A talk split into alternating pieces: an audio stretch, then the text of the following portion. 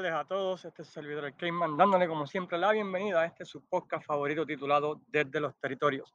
El podcast favorito de luchadores, reporteros y fans de internet. Eso es solamente yo bromeando acá. Donde semanalmente cubrimos la historia de uno de los antiguos territorios de la lucha libre, uno de los años más famosos en la isla de Puerto Rico, o una biografía de los luchadores de la era de los territorios. Esta semana vamos a hablar de un pequeño territorio que a pesar de pequeño tuvo un enorme poder en el medio oeste de los Estados Unidos. Y estamos hablando de la WWA o la World Wrestling Association, que pertenecía a Dick the y Wilbur Snyder. Pero antes de comenzar el podcast de esta semana, queremos agradecer a las siguientes páginas por compartir y darle share podcast semanalmente, entre ellas Pride of Wrestling, la página Fiebre Wrestling, Museo Historia de la Lucha Libre Puertorriqueña, Lo Mejor de la Lucha Libre, la página Fanáticos de la Lucha Libre Oscu y claro está, a cada uno de todos ustedes por sacar de su tiempo y escuchar el podcast. Como mencionamos, vamos a estar hablando acerca de un pequeño territorio que corría en el área de Indianápolis, o en el área de Indiana, llamado la World Wrestling Association, perteneciendo a Victor Bruiser y Wilbur Snyder. El territorio de la WWA es uno de los más interesantes, ya que aunque era independiente, no era considerado un grupo outlaw, y fue uno que la NWA pues, no quiso meterse con ellos debido a que los dos de los dueños eran dos de los draws más grandes en el mundo de la lucha libre en, esa época de los 50 y 60, dejándolos básicamente quietos y si querían hacer una empresa, pues no hay problema, ustedes hagan lo que tengan que hacer.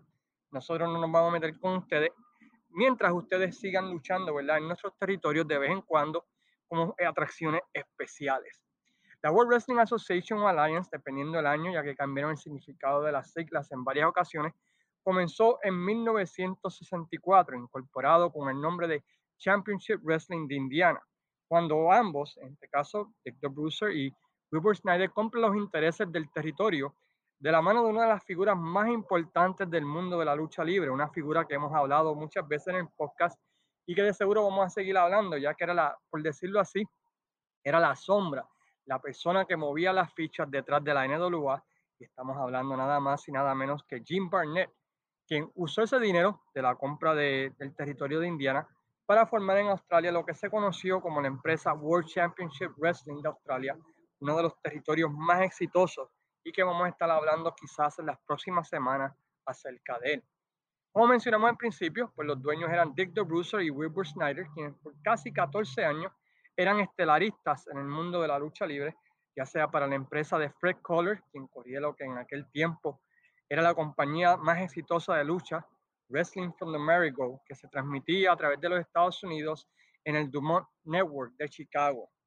Cuando Collar se retira a principios de los 60, el territorio de Chicago básicamente muere y el territorio se divide de diferentes maneras con diferentes personas manejando el territorio. Por ejemplo, Bern Gagne, quien había sido la estrella principal del territorio de Fred Collar, decide mudarse a Minnesota y crear lo que se conoce como la AWA o la American Wrestling Association. Jack Flafer se queda en Chicago, Barnett en Indiana hasta que lo vende, ¿verdad? Pues a, a Victor Bruiser y Snyder.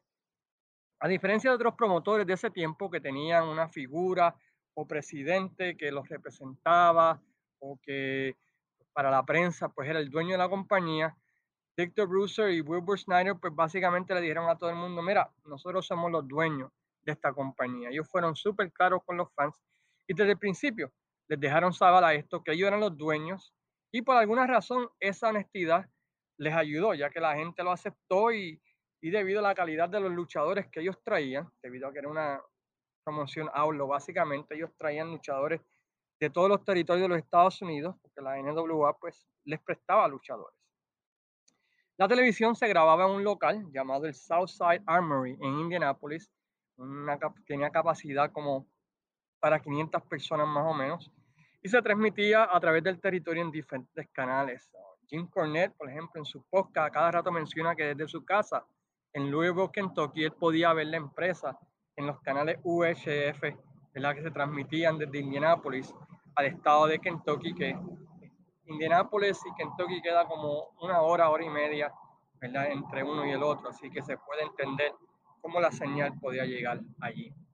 Entre los luchadores que participaron de esta empresa, pues existe un montón de Hall of Fame que comenzaron allí, entre ellos los Blackjacks, entre ellos Blackjack Lansall, Blackjack Mulligan, los Valiants, Bobby Heenan, The Chain Gang, Greg Valentine, que luchaba ahí como Babyface Fargo, Baron Von Rasky, Ernie Ladd, Art Thomas, Billy Red Cloud, Moose Cholak, Bruce Brody, Harley Race, Nick Bowenko, Ox Baker, Pepper Gómez y The Living Legend, Bruno Sammartino, entre, entre otros. La ciudad base del territorio era la ciudad de Indianápolis, aunque al principio el territorio de esta gente era súper extenso. El principio incluía el sur de Chicago, lo que se llamaba el South Side of Chicago y los suburbios del sur, Indianapolis, Detroit, Louisville, partes de Ontario, Champaign, Illinois, Danville, Illinois, Peoria, Illinois, Springfield, Illinois, Evansville, Indiana, Fort Wayne, Hammond y Elkhart, Indiana. Y como mencionamos, ¿verdad? Pues así que era un territorio extenso para manejar. Por ejemplo, si tenía un show en, en Indianapolis, viajar para Elkhart, eso toma como tres o cuatro horas y tienes que cambiar de time zone y todo eso. Si viajas de Elkhart para Hammond, Indiana, también son como dos o tres horas. Así que el territorio para manejar era increíblemente extenso. Y eso sin incluir lo, lo que era manejar de Indianapolis a Detroit, que eran como cuatro o cinco horas. Así que se tenía que viajar, tenía que viajar eh, bastante y eso es algo que ellos se dieron completamente de cuenta, Bruce y Snyder, de que era imposible coger un territorio tan extenso uh, debido a la cantidad de luchadores y debido a la cantidad de días que tenían. Un rumor que luego se confirmó es que ambos le pagaban dinero a la Comisión Atlética de Indianápolis para prohibir que cualquier otra empresa pudiera correr en la ciudad de Indianápolis. Así que tenían al gobierno en el bolsillo, por decirlo así, lo que le permitió libre acceso a todo el estado de Indiana, ya que ellos le pagaban por debajo de la mesa a la comisión y la comisión pues rápidamente, ¿verdad? Pues le daba a ellos trato preferencial y esto fue confirmado después cuando hubo un escándalo en la ciudad de Indianápolis en la Comisión Atlética de Deportes a finales de los años 70 que, que reveló todos estos detalles que estaban ocurriendo. En la World Wrestling Association.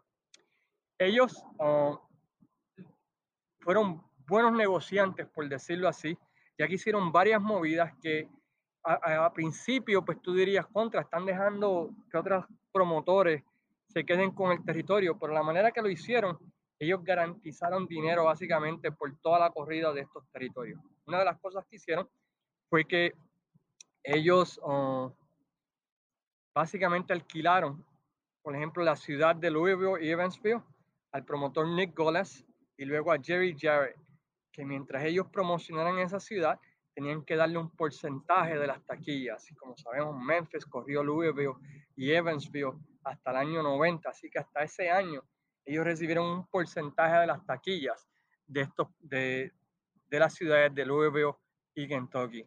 Luego de eso, también hicieron otras movidas, hicieron un acuerdo con Brent Gagne de la IWA, donde serían socios en Chicago, donde desde el 65 al 89 recibían un porcentaje de las ventas de taquilla en la ciudad de Chicago, con tal de cederle a Brent Gagne la licencia de promotor en la ciudad de Chicago. También hicieron esto en la ciudad de Hammond, Indiana y los suburbios alrededor de Chicago. Ellos básicamente le vendieron a Brent los derechos a cambio de un porcentaje de tickets. Así que a pesar de que no promocionaban en estas ciudades, ellos recibían dinero de todas estas diferentes empresas que corrían en las diferentes ciudades de ellos y ellos básicamente sin hacer nada cobraban un sueldo. Eh, la edad dorada del territorio, pues básicamente fue los años 71 al 73, amparados en casas llenas para ver el feudo entre Bruiser y The Crusher, quienes eran la pareja número uno en el medio oeste, tanto en la IWA como en la WWA, frente a los Blackjacks, manejados ¿verdad? por Bobby Heenan. Bruiser y Bruno Sammartino también hicieron pareja para enfrentarse a Ernie Ladd y Baron Von Rasky en tremendos feudos que llenaron las arenas en todo el territorio. Uh, Cowboy Boss Ellis también tuvo contra Baron Von Rasky y Bobby Heenan y Jimmy Valiant hicieron pareja contra Art Thomas y Pepper Gómez a través de todo este territorio. Este feudo estableció un récord de asistencia en la ciudad de Indianápolis y fueron llevados a otros territorios como atracciones especiales, incluyendo la ciudad de San Luis, llegaron a ir a Nueva York, a Chicago, toda la IWA, en algunos eventos de la NWA. Y esto fue, por decirlo así, la edad dorada.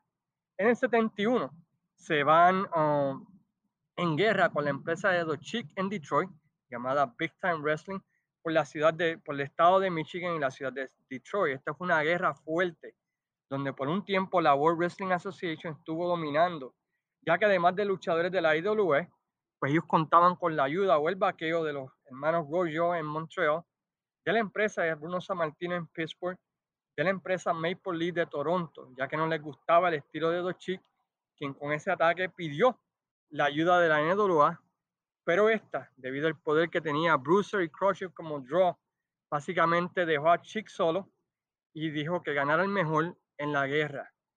Luego de tres años de esto, Bruiser y The Chick se reúnen y nuevamente Bruiser sale ganando, recibiendo un pequeño porcentaje de las taquillas de Detroit y embarcándose entonces en un feudo con The Chick que duró casi dos años antes casa llena en el Cobo Hall.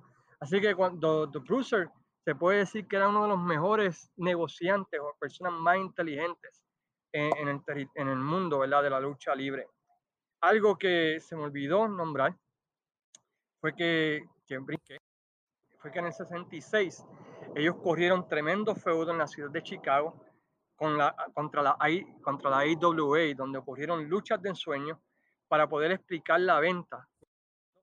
Una lucha, por decirlo así, por el territorio donde la IWA ganó para convertirse en la empresa de Chicago, a pesar de que durante ese tiempo ambas empresas se estaban ayudando la una a la otra a través de toda esa existencia. Inclusive Dick the y Crusher eran campeones mundiales en parejas de la IWA, tuvieron excelentes feudos allá, ¿verdad? Con Texas Outlaws y everything, pero para poder explicarle a la fanaticada de que la IWA pues iba a ser la nueva empresa de, de Chicago, pues ellos se dejaron ganar. Volviendo a lo que fue la guerra, ¿verdad? En Detroit, eh, disculpen que haya brincado así durante este podcast. Eh, esa guerra por la ciudad de Detroit dejó, afectó grandemente al territorio de la, de la World Wrestling Association, ya que Brussels descuidó Indianápolis y las asistencias habían comenzado a bajar y debido a donde estaban localizados, pues no era un lugar atractivo para muchas estrellas que no querían ir al territorio porque básicamente al final del día pues iban a perder, ¿no? Contra Dr. Bruiser y The Crusher y y contra Wilbur Snyder y contra todo el corillo que tenía local ahí, pues muchos luchadores pues no querían ir. Viendo esto, Bruce nuevamente hace una excelente movida de negocio y hace acuerdos con la NWA, con la AWA y otras promociones para básicamente convertirse en un territorio de desarrollo de las grandes empresas, donde éstas le pagaban a él para ayudar a luchadores que ellos estaban pensando a recibir entrenamiento, experiencia y poder desarrollarse antes de irse a su territorio base. Este fue un acuerdo bastante fructífero para ambos y que duró básicamente hasta la expansión nacional de Vince en 1984. Así que Cruiser uh, y Snyder tenían un grupo pequeño de luchadores, pero básicamente eran luchadores que iban y venían durante ese tiempo para adquirir la experiencia. Y eso mantuvo el territorio bastante fuerte y los ayudó a poder mantenerse. No eran asistencias grandes, pero por el dinero que recibían de las empresas grandes, ellos pudieron ¿verdad? Pues mantenerse en el negocio. Bueno, en el 1984, cuando las compañías dejaron de enviar talento, ellos intentan mantenerse, ¿verdad? Pues este, corriendo por sí mismos, pero eh, ya Bruiser y Crusher en los eventos estelares eh, ya no estaban en las condiciones de luchar y, en el main event la gente se cansó de verlo, se cansó de ver a Baron Von se cansaron de ver a estos luchadores veteranos viejos que estaban participando y básicamente le sucedió como la IWA, donde básicamente pues la gente dejó de ir y no tuvieron más opciones que cerrar en 1989. Pero es una promoción bien interesante, es una de las primeras que se convierte, por decirlo así, en un territorio de desarrollo en la era de los territorios. También es una, una empresa outlaw que se mantuvo, a pesar de, ¿verdad? de que la NWA no les gustaba eso, ellos permitieron que ellos permanecieran. Existen varias cosas de la WWE en internet, hay muchas cosas de Bobby Heenan que son bastante interesantes si pueden verlas, pero esta es nuestra mirada a lo que fue la World Wrestling Association basada en Indianapolis, de Victor Bruiser y Wilbur Snyder. La semana que viene, disculpen que este ha un podcast un poquito corto, pero eh, de vez en cuando va a ocurrir así cuando hablamos de ciertos territorios. La semana que viene vamos a estar hablando de otro tema bastante interesante que yo creo que va a ser de su agrado. Vamos a estar mirando lo que fueron los mejores WrestleMania, ¿verdad? En la época de los territorios. Así que los invitamos la semana que viene a que estén con nosotros en el podcast desde los territorios. Los lunes los invitamos también de 4 a 5 de la tarde Happy Hour con el Cayman en la página Wrestling Dome. Y tenemos varias cosas trabajando. Para el beneficio de todos ustedes que los mantendremos al tanto durante las próximas semanas. Mientras tanto, pues se despide aquí el Cayman diciéndole a todos que tengan muy buenas tardes, cuídense y esperamos ¿verdad? Pues conversar con ustedes dentro de pronto.